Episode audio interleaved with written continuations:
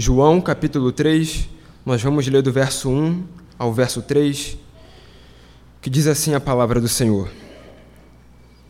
Havia um fariseu chamado Nicodemos, uma autoridade entre os judeus.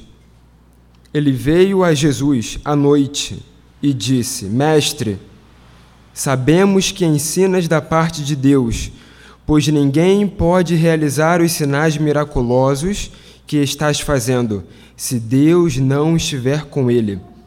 Em resposta, Jesus declarou: Digo-lhe a verdade, ninguém pode ver o reino de Deus se não nascer de novo. Mais uma vez, ninguém pode ver o reino de Deus se não nascer de novo.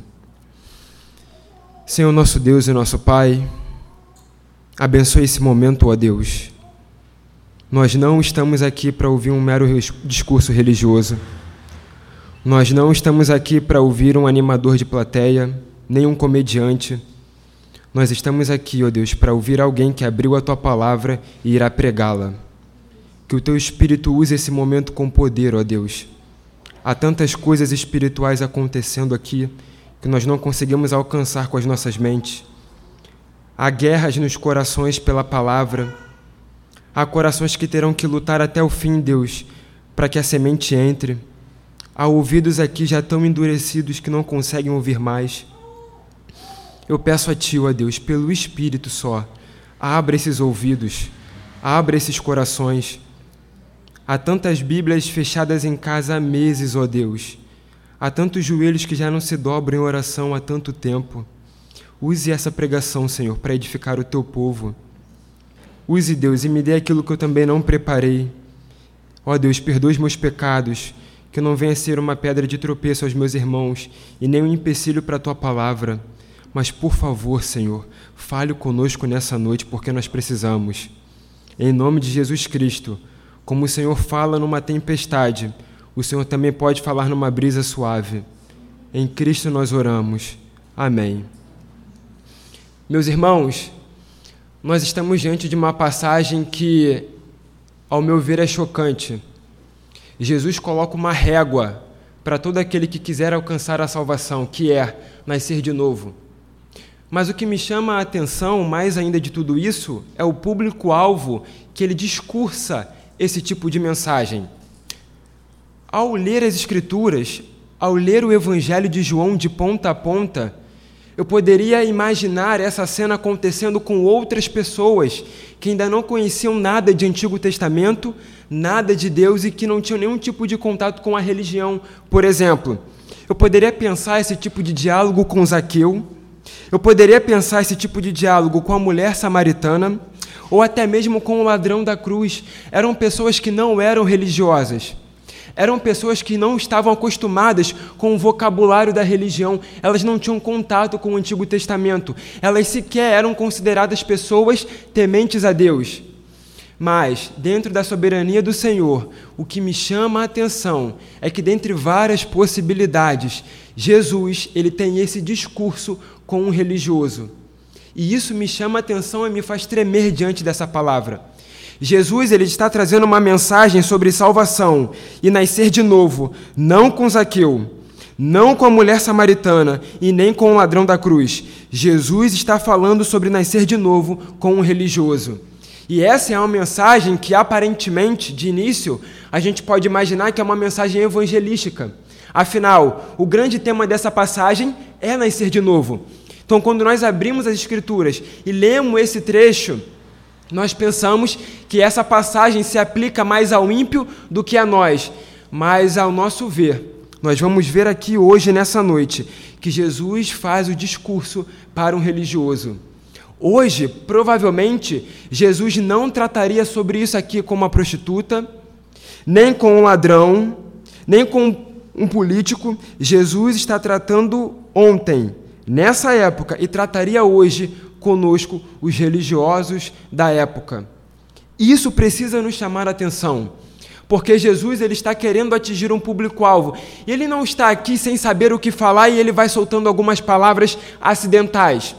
Jesus não é pego de surpresa por Nicodemos e agora contra a parede ele precisa falar alguma coisa, porque ele não pode ficar sem resposta. Não é isso que está acontecendo. Jesus está sendo intencional naquilo que ele quer falar. O que está acontecendo aqui não é um acidente. Jesus sabe cada palavra e o que ele quer fazer com essas palavras. Meus irmãos, eu falo isso com muito temor e tremor. Falo isso tremendo diante de Deus. Mas é possível, e eu desejo muito que isso não aconteça, mas é possível que naquele grande dia, aqueles que estão me ouvindo nessa noite talvez não sejam salvos. Digo isso com muito temor e tremor, porque eu não posso ser juiz de coração de ninguém. Mas olhando para as Escrituras, há um alerta muito claro para nós, religiosos da época. Vocês que têm contato diário com as coisas do Senhor, cuidado, para que essas coisas não sejam tratadas por vocês de modo banal. Eu já dei esse exemplo aqui na igreja. Irmãos, imaginem esse evento. Vamos supor que a lua, o ver a lua, fosse um evento de 50 em 50 anos. Imagina quando chegasse o dia específico em que poderíamos ver a lua. Ou trazendo mais perto para nós, imagina que de 20 em 20 anos fosse permitido pelo nosso presidente da República que pudéssemos tirar um domingo de 20 em 20 anos para cultuarmos o culto público ao Senhor. Imagina, irmãos, quando chegasse o momento do culto público. Imagina quando chegasse o dia em que poderíamos ver a lua abrindo nos céus. Qual seria o resplendor desse dia? Como seria a festa desse dia? Como seriam as expectativas do nosso coração em ansiedade para que esse dia pudesse chegar? É um evento que talvez a gente só pudesse experimentar uma vez em vida, em que a outra geração apenas pudesse ter a outra experiência. Agora imagine, meus irmãos, se de 100 em 100 anos tivéssemos a oportunidade de ouvirmos uma vez sequer a pregação da palavra em que fosse proibido e tirado de nós o contato com as Escrituras. Não estaria sequer no nosso idioma, não teríamos contato, não teríamos um expositor para explicá-la para nós domingo após domingo, quarta após quarta. Seria um evento extraordinário. Nós reuniríamos as nossas famílias, oraríamos de manhã, acordaríamos cedo, talvez em grande ansiedade, até faríamos madrugadas e vigílias, aguardando esse momento. Mas pelo uso costumeiro, pelo contato cotidiano com as coisas sagradas de Deus, a nossa tendência como seres humanos é enjoarmos dessas coisas. É considerarmos essas coisas como coisas não tão triviais, mas como coisas superficiais e banais. Essa é a minha tentação e essa é a sua tentação, cristão é que ao longo da caminhada, ao decorrer da jornada da fé, a gente vá tendo contato com as coisas do Senhor da maneira indevida. Por quê? Porque temos fácil acesso. Imagine, eu pude experimentar isso quando fui na casa de praia. Você acorda no primeiro dia com o barulho das ondas em grande expectativa. É um evento maravilhoso. E eu lembro que eu fui conversar uma vez com um mercador daquela cidade. Eu fui perguntar para ele: como é morar aqui? O senhor vai todos os dias ao final da tarde na praia? Sentar com a sua esposa e experimentar o pôr do sol na beira da praia? Ele disse: nunca. Já se fazem alguns anos a última vez que eu fui na praia. Já se fazem décadas que eu não sei o que era assistir o pôr do sol com a minha esposa na beira da praia. Meus irmãos, essa é uma tendência e é um perigo real para o nosso coração. Quando o cristão tem um contato constante com as coisas do Senhor, mas o seu temor foi perdido. Para ele, ler as Escrituras é uma tarefa qualquer a mais dentro do dia. Orar é quando tem tempo. Se a rotina está corrida, nós fazemos tudo o que precisamos ser feito e a oração fica para o final da noite, se ainda estivermos sem sono. Temos a, o jejum já como algo ultrapassado, fora da época, que os antigos fizeram hoje já não cabe mais. Irmãos, muito cuidado, porque o ambiente em que Jesus está falando é um ambiente da religião. Ele não está dizendo para um ímpio, mas ele está dizendo para aquele que deveria julgar, conhecer o Senhor, que era Nicodemos. Muito cuidado, meus irmãos. Nicodemos é um grande alerta para nós. Olhando para a história dele, é inevitável que eu comece a pensar sobre a mulher de Ló.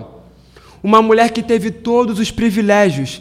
Se existia alguém que tinha o potencial de se tornar um cristão, era a mulher de Ló.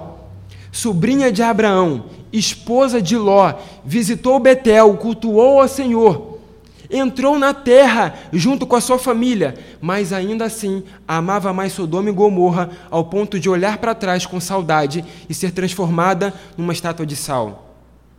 Podemos ser tanto privilegiados, irmãos. Podemos julgar e podemos ser criteriosos em querermos estar numa igreja bíblica, onde a palavra é pregada, onde temos amigos saudáveis onde temos palavras para os nossos filhos e toda a nossa família. Podemos ser os mais privilegiados dos homens, mas ainda assim, naquele grande dia, talvez esses privilégios possam se voltar contra nós. Porque naquele grande dia poderão haver surpresas.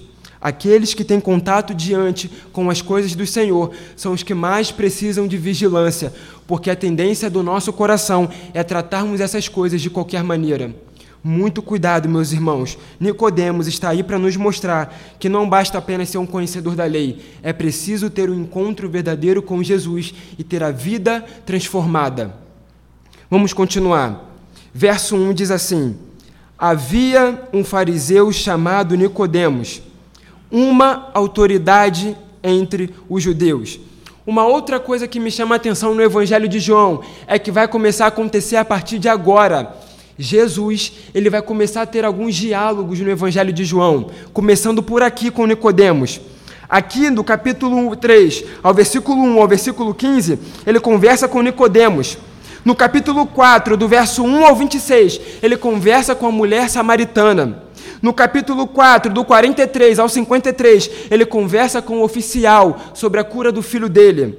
No capítulo 5, do verso 1 ao verso 15, ele conversa com um homem no tanque de Betesda, o paralítico.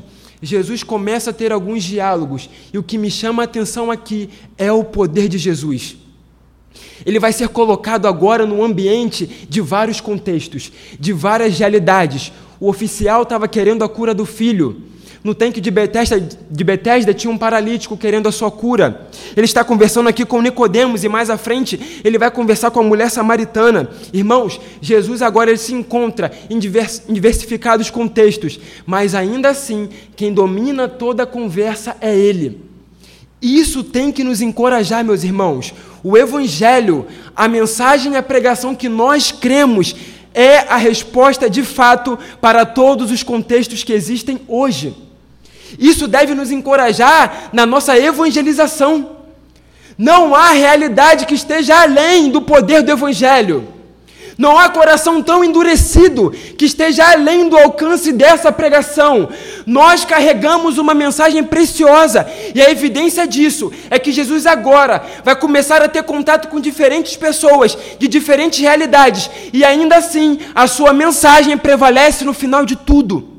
O Evangelho é o poder de Deus, não só para nós, não só para aqueles que já conhecem um pouco do Evangelho, mas o Evangelho de Deus é o poder para todo homem.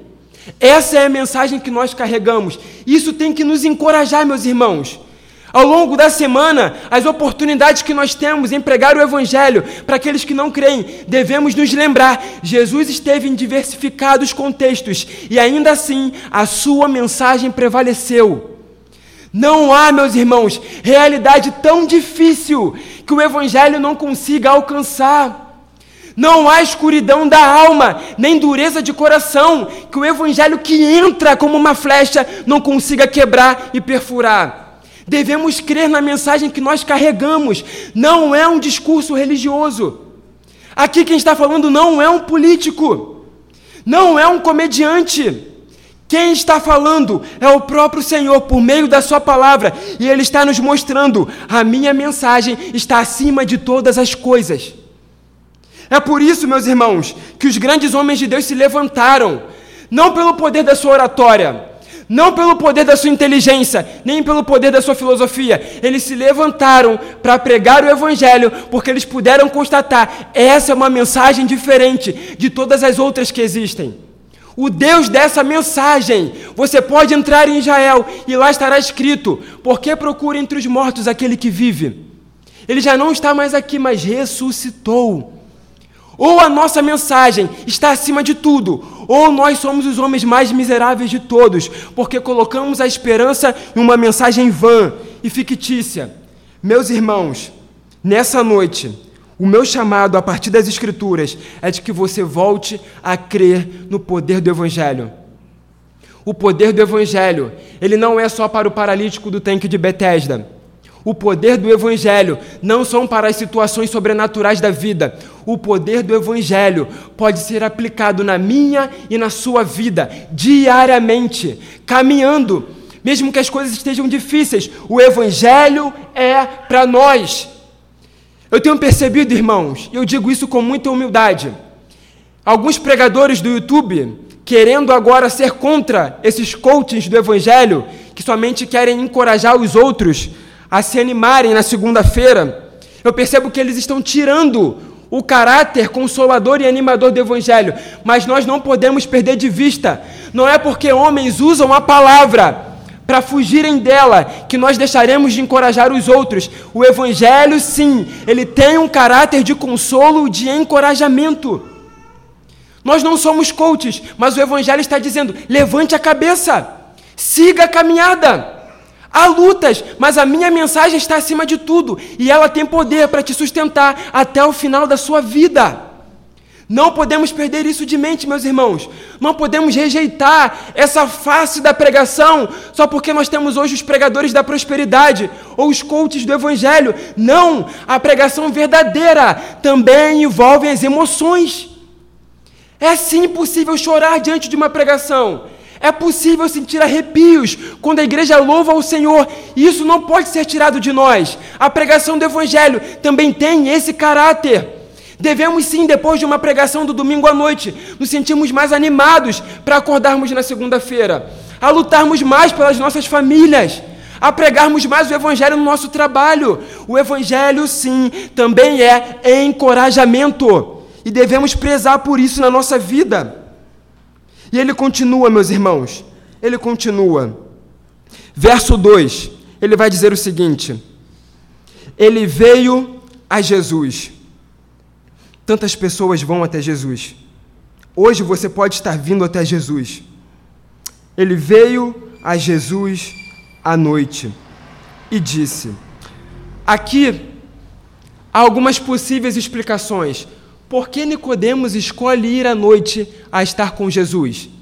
Eu já ouvi uma explicação e talvez seja a mais conhecida, de que provavelmente ele estava com medo, porque ele era um fariseu. Então ele estava com medo da reação daqueles seus colegas. E ele vai à noite às escuras, porque ele quer se encontrar com Jesus, mas ele ainda é um covarde. Essa é uma explicação possível, mas ainda assim ela não está tão evidente no texto, é apenas uma inferência. Podemos apenas pensar e cogitar. Mas, irmãos, perceba uma coisa que todos os estudiosos dizem sobre isso.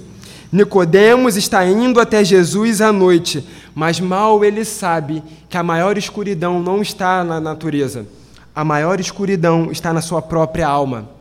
Nicodemos é o fariseu que está indo à noite, mas mal ele sabe que dentro de si mesmo há uma escuridão muito maior. E ele precisa estar consciente disso. E eu e você precisamos estar conscientes da escuridão da nossa alma. Precisamos prestar atenção para que não possamos trilhar o mesmo caminho de Nicodemos. Meus irmãos, se existe um momento em que podemos ser fariseus, se existe um momento em que podemos dar as mãos para Nicodemos, é quando estamos com a mente na noite da alma, mas ainda assim queremos viver como se tudo estivesse bem. Se ao nos examinarmos, constatamos que a nossa alma está numa escuridão, que a gente não finja, que a gente não tente ir para nenhum outro lado e nenhum outro lugar, mas que a gente encare a escuridão da alma de frente e indo até aquele que pode nos arrancar desse estado, que é Jesus. Nicodemos está indo até Jesus de noite, mas uma, uma escuridão dentro de si mesmo, que ele ainda não tem consciência. E como os homens de Deus vão dizer, o maior cego é aquele que não quer enxergar. O pior dos homens não é aquele que consegue enxergar a trave no olho do outro, mas que não consegue tirar a própria trave. Esse é o fariseu. Esse é o causador de brigas e danos no meio da igreja. porque é aquele que consegue ver todas as escuridões, mas não consegue ver a escuridão da própria alma. Ter um fariseu dentro da igreja é uma tragédia, porque ele é alguém que está apontando para uma salvação de obras. Ele não vê o outro como um irmão, ele não vê o outro como um companheiro de jornada que podem caminhar juntos, mas ele vê o outro, por ser um fariseu, como um rival dentro do caminho. Meus irmãos, que a gente evite esse caminho de Nicodemos, que a gente possa nos examinar a partir das escrituras com muita honestidade diante do Senhor, e se percebermos que a nossa alma se encontra na escuridão, devemos correr até Jesus. Certa vez, no capítulo 8 de João, pegaram uma mulher em adultério. E os homens pensaram que estavam levando ela para o caminho de morte, mas mal eles sabem que estavam levando ela para o caminho da vida. Eles acharam, nós vamos levá-la até Jesus, e Jesus provavelmente vai condená-la, porque a lei dizia isso.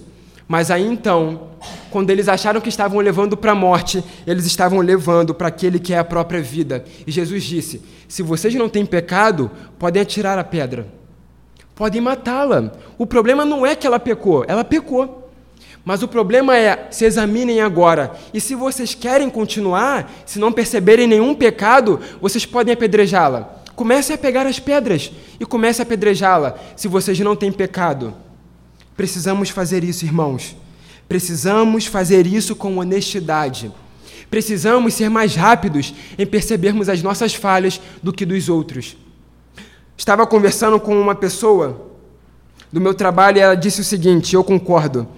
Vinícius, se no final de tudo nós quisermos e nos esforçarmos para acharmos erros nas pessoas, nós conseguiremos.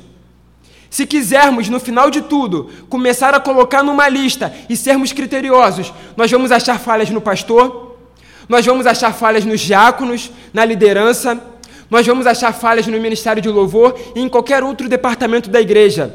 Mas o mais difícil é quando Jesus nos, nos volta e diz: E vocês não vão pegar as pedras? E resta só aquela mulher, e ele pergunta à mulher: Mulher, onde estão os homens que queriam te apedrejar? Por que ninguém te apedrejou? Vai e não peques mais. Irmãos, precisamos ter Jesus na caminhada diária não só como aquele que está pronto para os casos extraordinários, mas para aquele que pode nos tirar da escuridão da alma. Às vezes, numa terça-feira simples, não teremos nada demais. Ou numa quinta-feira, em que algumas mães de família, depois de lavar a roupa, depois de fazer todas as tarefas domésticas, ou de chegar do seu trabalho, estará cansada, exausta, sem forças para ler a sua palavra, sem forças para ler e orar meus irmãos e minhas irmãs, Jesus é o mestre para esses momentos também. Ele reconhece os joelhos cansados. Ele sabe as vistas que já estão quase fechadas pelo sono. Ele reconhece o nosso caráter. Ele sabe as nossas limitações. Ele quer os seus joelhos cansados. Ele quer o seu coração trêmulo, duvidoso. Ele quer você, mesmo com um pé aqui, um pé lá fora. Ele quer você. E ele está dizendo para Nicodemos agora, verso 2. Ele veio a Jesus à noite e disse: Mestre, sabemos que ensinas da parte de Deus, pois ninguém pode realizar os sinais miraculosos que estás fazendo se Deus não estiver com ele. O discurso de Nicodemos é um discurso decepcionante, completamente decepcionante. Quando aquele que era o intérprete da lei e era esperado por ele de que ele pudesse reconhecer Jesus, não como um mero mestre, mas como o Deus encarnado, ele está dizendo: Senhor, mestre, nós sabemos que o teu ensino vem de Deus pelos milagres que o Senhor realiza. Mas, meus irmãos, olha uma coisa interessante, porque essa passagem ela está ligada ao capítulo 2, verso 23 ao verso 25. Vamos ler todos juntos? Preste atenção comigo a partir do verso 23 diz assim: Enquanto estava em Jerusalém, na festa da Páscoa, muitos viram os sinais miraculosos que ele estava fazendo e creram em seu nome. Olha agora, verso 24: Mas Jesus não se confiava a eles, pois conhecia a todos. Não precisava que ninguém lhe desse testemunho a respeito do homem, pois ele bem sabia o que havia no homem. Os irmãos realmente acham que logo após essa passagem, a história de Nicodemos está aqui meramente à toa? Os textos estão conectados. João, como escritor, ele quer mostrar que as multidões estavam maravilhadas pelo ensino e pelos milagres realizados. Mas aqui também há um diagnóstico. Jesus sabia o que se passava no interior de cada homem e ele não confiava neles. Aparentemente, Nicodemos está indo com honestidade. Mestre, sabemos que ensinas da parte de Deus, porque os seus sinais ninguém mais pode fazer em Israel. Mas é um discurso decepcionante, porque aquele que deveria reconhecer que Jesus é o próprio Filho de Deus, ele apenas está encarando Jesus como um mero mestre. Jesus tem uma resposta para Nicodemos e tem uma resposta para nós também nessa noite. Olha o que Jesus vai dizer no verso 3. Em resposta, Jesus declarou: Digo-lhe a verdade, ninguém pode ver o reino de Deus se não nascer de novo. O verso 2 e o verso 3 parecem não se conectar. Nicodemos está falando do ensino e dos milagres que Jesus estava fazendo, e a resposta de Jesus é que ninguém pode ver o reino de Deus se não nascer de novo. As coisas parecem não estar batendo. Mas quando nós começamos a olhar com mais atenção para a passagem, no verso 2, na fala de Nicodemos, há uma pergunta aqui que está escondida no texto.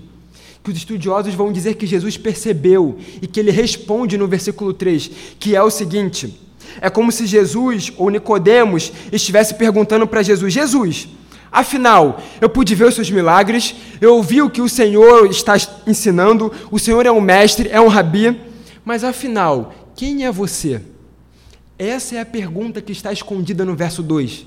E é por isso que agora faz sentido o verso 3. Porque Nicodemos vem até Jesus com palavras aparentemente bonitas e elogiosas, mas no final de tudo, Jesus sabia o que se passava no coração dele, e a grande pergunta do versículo 2 é: Nicodemos perguntando para Jesus: "Afinal, Jesus, quem é você?"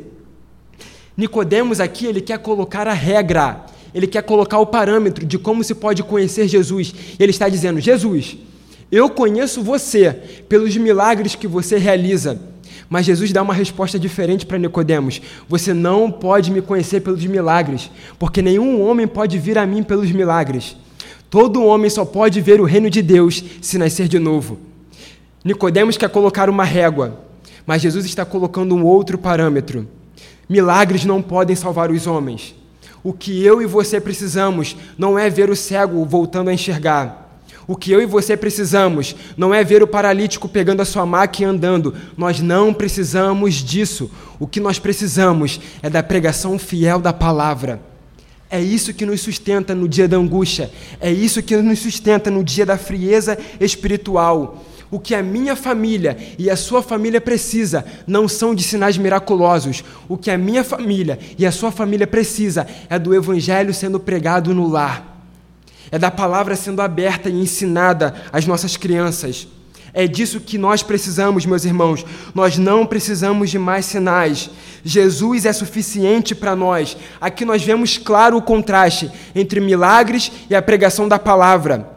A pregação da palavra está acima de tudo. Como o homem de Deus uma vez disse: não existem substitutos para a pregação do evangelho. Não há nada nesse mundo que consiga nos segurar e preencher o nosso coração diariamente que não seja o Evangelho do Senhor Jesus. E é disso que nós precisamos, e ponto. E basta para nós. Só o Evangelho tem o poder de nos fazer perseverar em meio às lutas da vida, em meio às provações que nós enfrentamos diariamente. Somente o Evangelho é capaz de sustentar o cristão até o fim da caminhada. Meus irmãos, para terminar, Jesus coloca a régua. E essa régua é o tipo de régua que coloca o pregador em perigo, em apuros, principalmente quando nós pregamos essa mensagem lá fora. Quando as pessoas perguntam para nós, Vinícius, eu não sou cristão, eu não vou à igreja, mas eu gosto de ouvir uma pregação no YouTube. Às vezes eu gosto de abrir a minha Bíblia em casa e ler uma palavra. Às vezes eu gosto até de quando você fala comigo sobre o Evangelho. E para onde eu vou quando eu morrer? Irmãos, Jesus aqui está colocando a régua, e o que ele cobra de nós, de mim e de você, é coragem, porque o evangelho para ser pregado tem que ter coragem. Ele não é palatável. Ele é como se você desse uma carne crua para uma criança. É um alimento sólido demais para o mundo lá fora que está querendo alguma coisa rasa. Mas o Evangelho, Jesus está dizendo: ninguém pode ver o reino de Deus se não nascer de novo. Naquele grande dia, Jesus não vai perguntar para nós qual foi a nossa posição política. Ele não vai perguntar para nós se nós conseguimos sustentar as nossas famílias. Ele não vai perguntar para nós se nós fomos muito atuantes na igreja. Ele não vai nos cobrar isso naquele grande dia. Naquele grande dia, o que vai ser nos cobrado é: você nasceu de novo?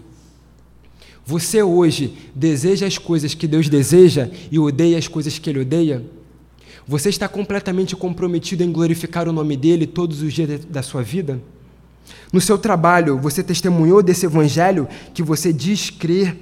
Esse evangelho transformou a sua vida de fato? Irmãos, não há escapatórias. Como seria bom para o pregador ou para os pregadores se pudessem colocar todos e abraçar a todos, mas o Evangelho está dizendo: naquele grande dia só poderá entrar no reino de Deus aquele que nascer de novo. E nascer de novo não é obra do pregador, não é obra da igreja. Nascer de novo é obra do Espírito. Ele faz nascer quem ele quer, nós apenas pregamos esse Evangelho esse evangelho poderoso, mas uma hora ele precisa entrar e pegar você que ainda não nasceu de novo. Há um encontro marcado para você. Eu não sei se é nessa noite, eu não sei se é daqui a um ano, daqui a dez anos, eu não sei se será no último dia da sua vida. Talvez o meu conselho para você é que não arriscasse isso, porque pode ser muito perigoso. Mas há um encontro marcado para você, filho de Deus, para que um dia a palavra entre no seu coração e quebre você por inteiro.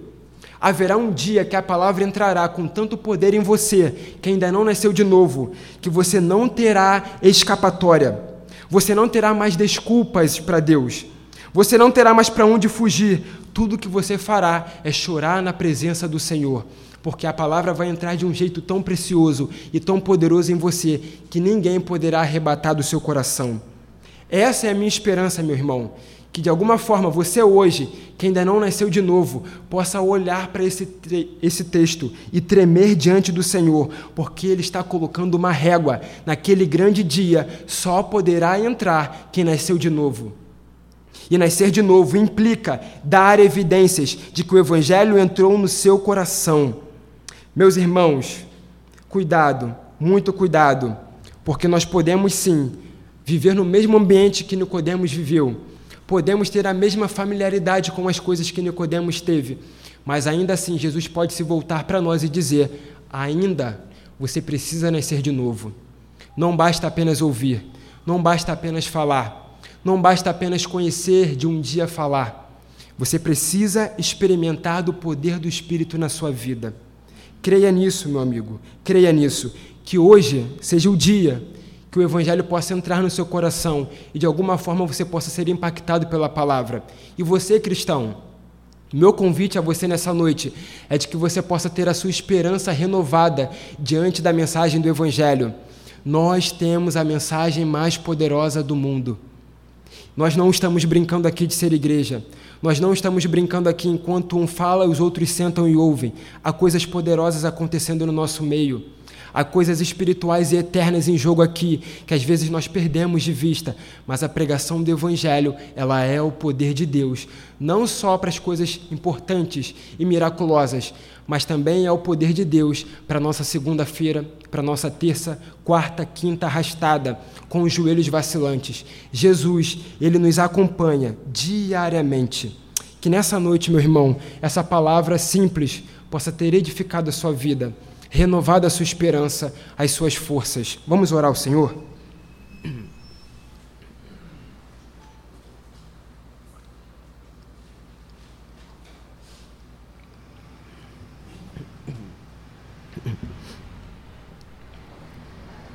Senhor nosso Deus e nosso Pai,